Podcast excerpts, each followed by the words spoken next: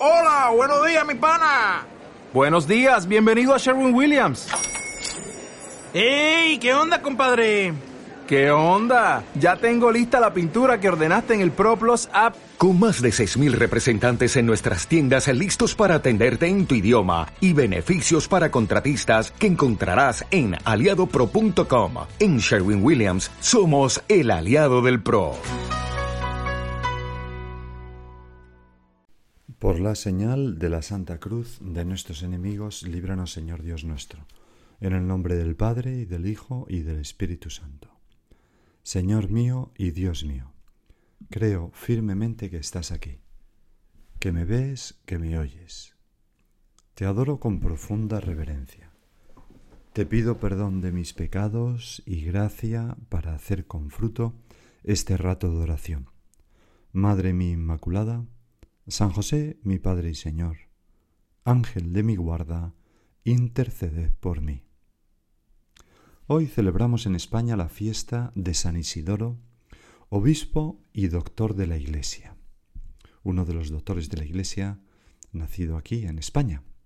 Y el Evangelio es un Evangelio que se lee bastantes veces en la Santa Misa en junio, normalmente en el tiempo ordinario, pero también es el Evangelio elegido para esta fiesta de San Isidoro de, Sevilla. Dice así. En aquel tiempo dijo Jesús a sus discípulos, Vosotros sois la sal de la tierra, pero si la sal se vuelve sosa, ¿con qué la salarán? No sirve más que para tirarla fuera y que la pise la gente. Vosotros sois la luz del mundo. No se puede ocultar una ciudad puesta en lo alto de un monte. Tampoco se enciende una vela para meterla debajo del celemín, sino para ponerla en el candelero y que alumbre a todos los de casa. Alumbre así, nos dice Jesús, vuestra luz a los hombres, para que vean vuestras buenas obras y den gloria a vuestro Padre que está en el cielo. Vosotros sois la luz del mundo. ¿Cómo te gustaba esa imagen, Señor. Tú mismo te definiste a ti así. Yo soy la luz del mundo. El que me sigue no andará en tinieblas, sino que tendrá la luz de la vida. Es decir, tú eres una luz que ilumina y que acompaña. Como esos niños que no se pueden dormir si no se les deja una lucecita que encendida que les acompañe porque tienen miedo. Pues eso es el Señor para nosotros, luz de nuestra vida que nos da paz, pero también luz que calienta y reconforta los corazones, porque es luz de la vida, y sin luz no hay vida. De hecho, cuando se tiene un bebé, una madre tiene un bebé, se dice dar a luz, traer a la vida. ¿Cuántas veces eh, eh, la luz atrae a la vida, ¿no? La luz que desprende luminosidad, pero también calor, ¿no? A veces en el buceo de gran profundidad se lleva un, traje especial con agua caliente para que el, aire que se respira, que tiene helio, no, no, no te haga pasar tanto frío. Y entonces los peces, algunos peces avisales, se pegan al traje porque notan el calor que desprende o la luz que se lleva al bucear a esa gran profundidad. Juan, el apóstol Juan, el evangelista Juan, que meditó mucho antes de escribir su Evangelio, lo empieza precisamente así. En él estaba la vida, y la vida era la luz de los hombres. Y la luz brilla en las tinieblas, y las tinieblas no la recibieron. Hubo un hombre enviado por Dios, que se llamaba Juan. Este vino como testigo para dar testimonio de la luz, para que por él todos creyeran. No era él la luz, sino el que debía dar testimonio de la luz. El verbo era la luz verdadera, que ilumina a todo hombre que viene a este mundo. La luz verdadera es el verbo eres tú, Señor, Jesucristo. Pero por la acción del Espíritu Santo, tú y yo hemos de ser otros Cristos, es decir, ser también luz para los hombres y cumplir ese mandato que nuestro Señor nos daba en el Evangelio de hoy, ese deseo que expresaba. Alumbre así vuestra luz a los hombres. Señor, también yo, también nosotros queremos dar luz y calor alegría y vida. A un mundo cansado, tantas veces en tinieblas. Señor, ayúdanos, no dejes que nos apaguemos por la falta de amor, por la falta del fuego del amor.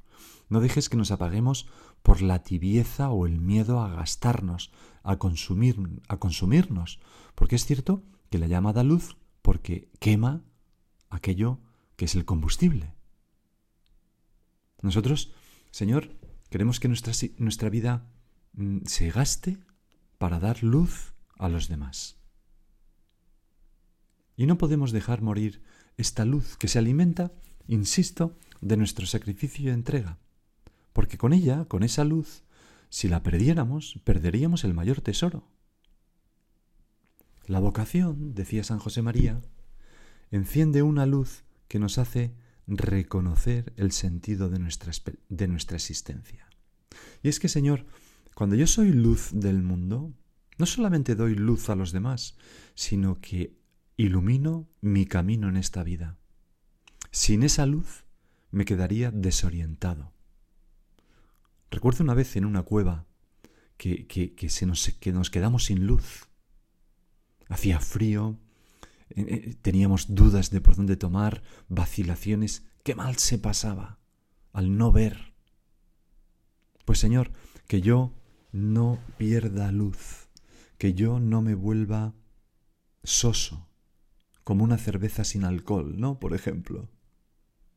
Y precisamente a eso se dirigen pues todas las prácticas de piedad, todos los medios de formación. Ver a Dios y recibir su luz como Moisés y que nuestra, nuestro rostro resplandezca con la luz de Dios. Decía Matías Claudius, aquel poeta hamburgués de 1799, en una carta que dirigió a su hijo a modo de, de testamento, el hombre que tiene en su corazón verdadero temor a Dios es como el sol que brilla y calienta aunque no hable. Pues Señor, ayúdame a tener el verdadero temor de Dios que tiene tanto que ver con el amor a ti, para dar luz y calentar. Pero también esa luz, como nos animaba el Señor, hay que ponerlo, esa vela, hay que ponerla en alto. Ponerla en alto en nuestra vida. ¿Qué significa? Mm, vivir las virtudes. Las virtudes son las que dan altura y categoría moral a nuestra vida. Las virtudes son las que hacen que nuestra esa lucecita de la fe que tú has, encendido en nosotros sea puesta en alto e ilumine a muchas personas. Porque las personas buenas, diligentes, generosas, sacrificadas, sinceras, nobles, leales, pues cuando tienen luz llegan mucho más que las personas egoístas, mentirosas, traidoras, eh, etcétera, que no, que no iluminan, no iluminan a nadie. San Pablo cuando escribía a los de Filipenses decía, Hacedlo todo sin murmuraciones ni discusiones, para que lleguéis a ser irreprochables y sencillos, hijos de Dios sin tacha, en medio de una generación depravada y perversa, en la cual, y fijaros, brilláis como luceros en el mundo. Nuestra vida, llena de virtud, que es una cosa maravillosa, la virtud no es una cosa rancia de los abuelos, no, no, no, es una cosa maravillosa, una vida limpia, sacrificada, leal, generosa, pobre, llena de caridad, eso, ¿qué fuerza tiene para extender la luz de Cristo? ¿Qué fuerza, Señor? Tengo aquí un texto que, que es un poco largo, pero que merece la pena leer, que se fija en cómo los primeros, nuestros primeros hermanos, aquellos primeros cristianos, supieron poner la luz de Cristo en alto, con sus virtudes. Dice así, podemos ir a los primeros tiempos del cristianismo. Ya está fundada la Iglesia, el Señor ha resucitado y ya esta mañana se ha derramado el Espíritu Santo. Ya está la Iglesia en el mundo. Ahí van los pocos cristianos, dispersándose, están llegando a Roma. En el camino hay crucificados en los lados. Allá, a lo lejos, se ve el Coliseo y los foros. Esta tarde hay una fiesta. Se emborracharán casi todos se creen los mejores y no han oído hablar de Cristo. Quizá alguno ha oído algo de los de la secta del pez, así llamaban a los cristianos.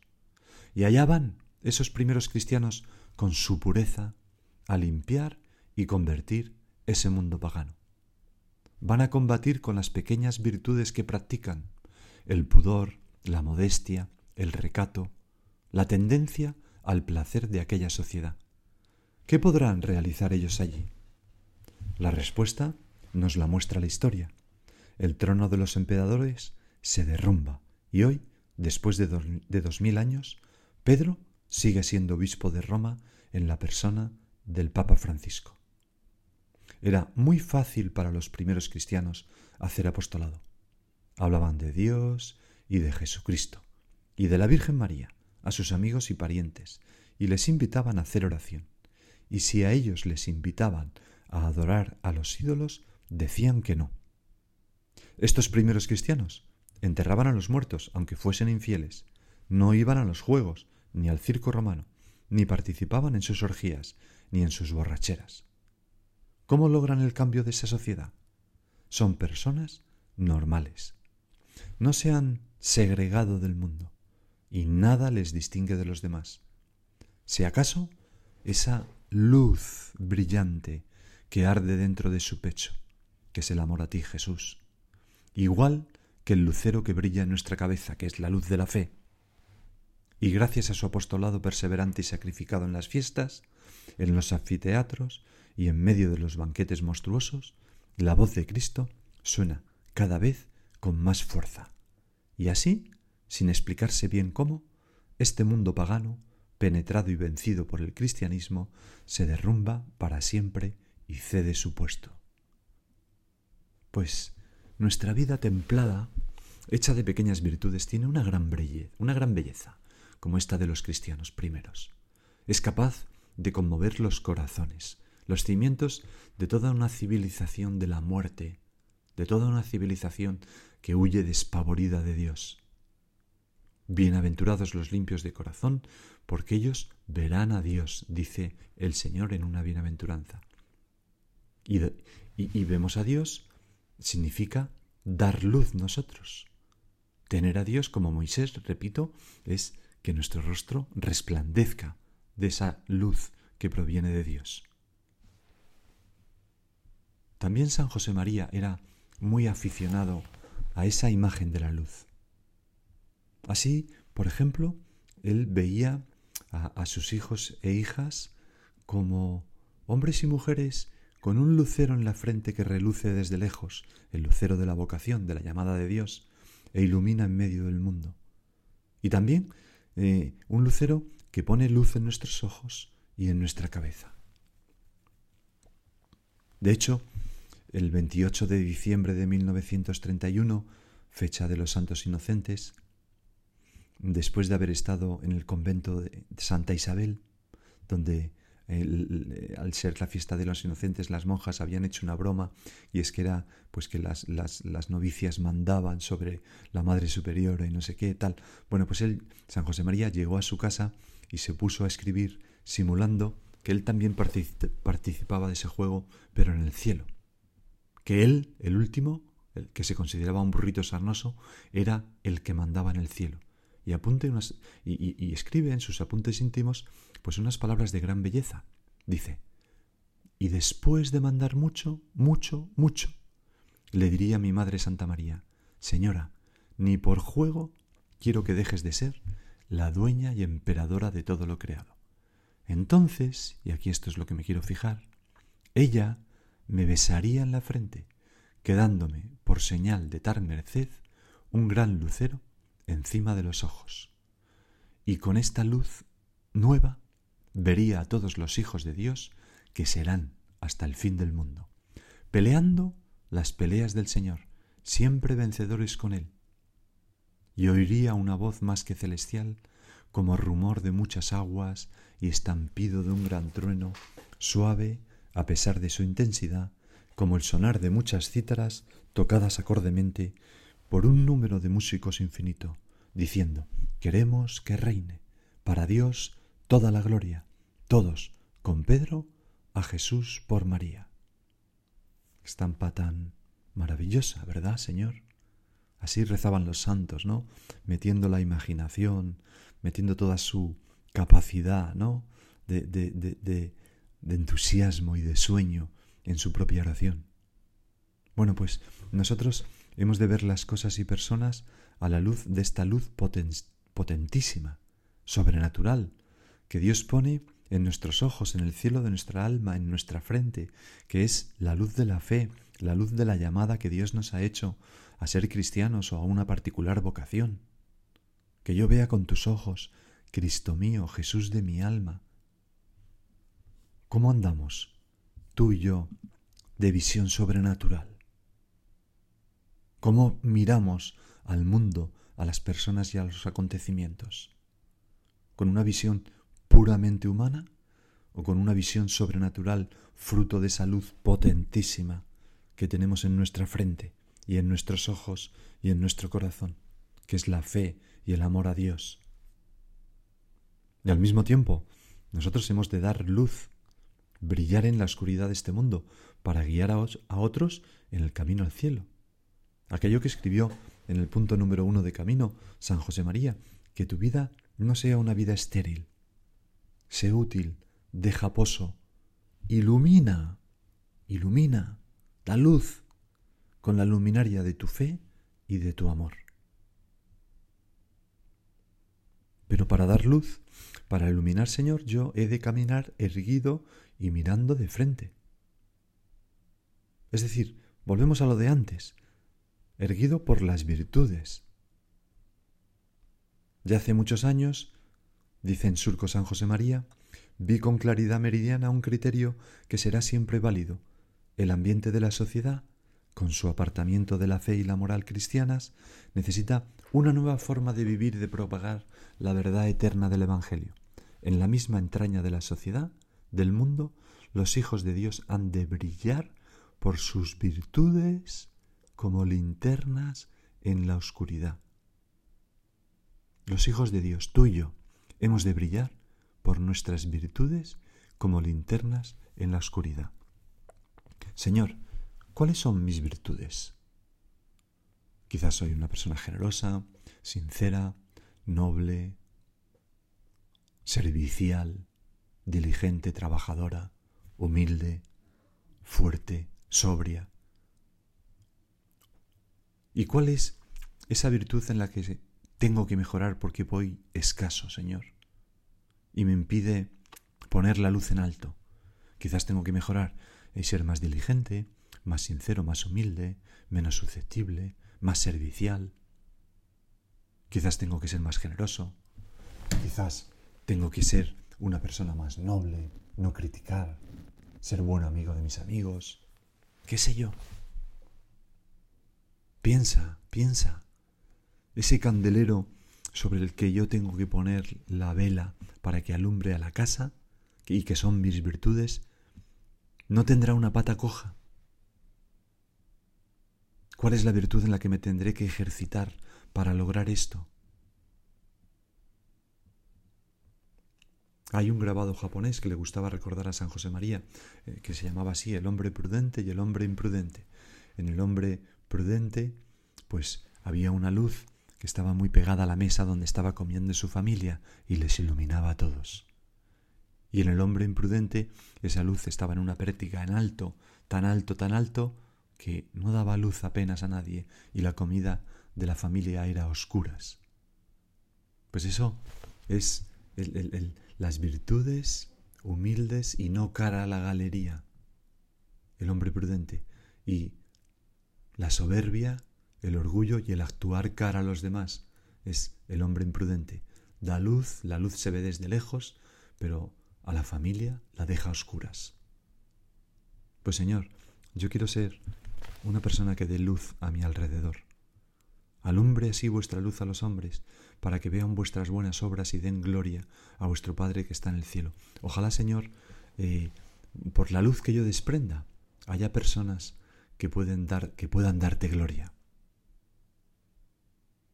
O aquello otro que decía San Juan, quien dice que está en la luz y aborrece a su hermano, está aún en las tinieblas.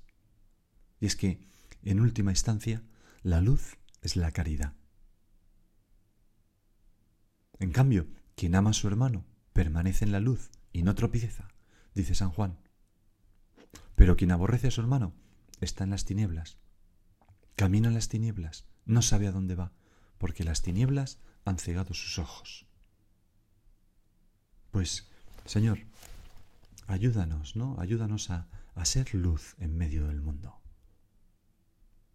Que yo no me disculpe diciendo, bueno, es que el mundo está muy mal, no puedo influir en los demás, como es muy difícil. ¿Cómo que es muy difícil? Lucha en tus virtudes. Sé un hombre virtuoso y verás como la luz del amor de Cristo que llevas en el corazón y la luz de, de la fe que desprende en tus ojos influirá en los demás. Se sentirán atraídos por ella, por su calor, por su nobleza y belleza. Aquello que decía San Juan Crisóstomo, no digas no puedo influir en los demás, pues si eres cristiano de verdad, es imposible que no lo puedas hacer. Es más fácil que el sol no luzca ni caliente que no deje de dar luz un cristiano. Más fácil que esto sería que la luz fuese tinieblas. Qué palabras tan tan verdaderas. Pues vamos a acudir a nuestra Madre la Virgen.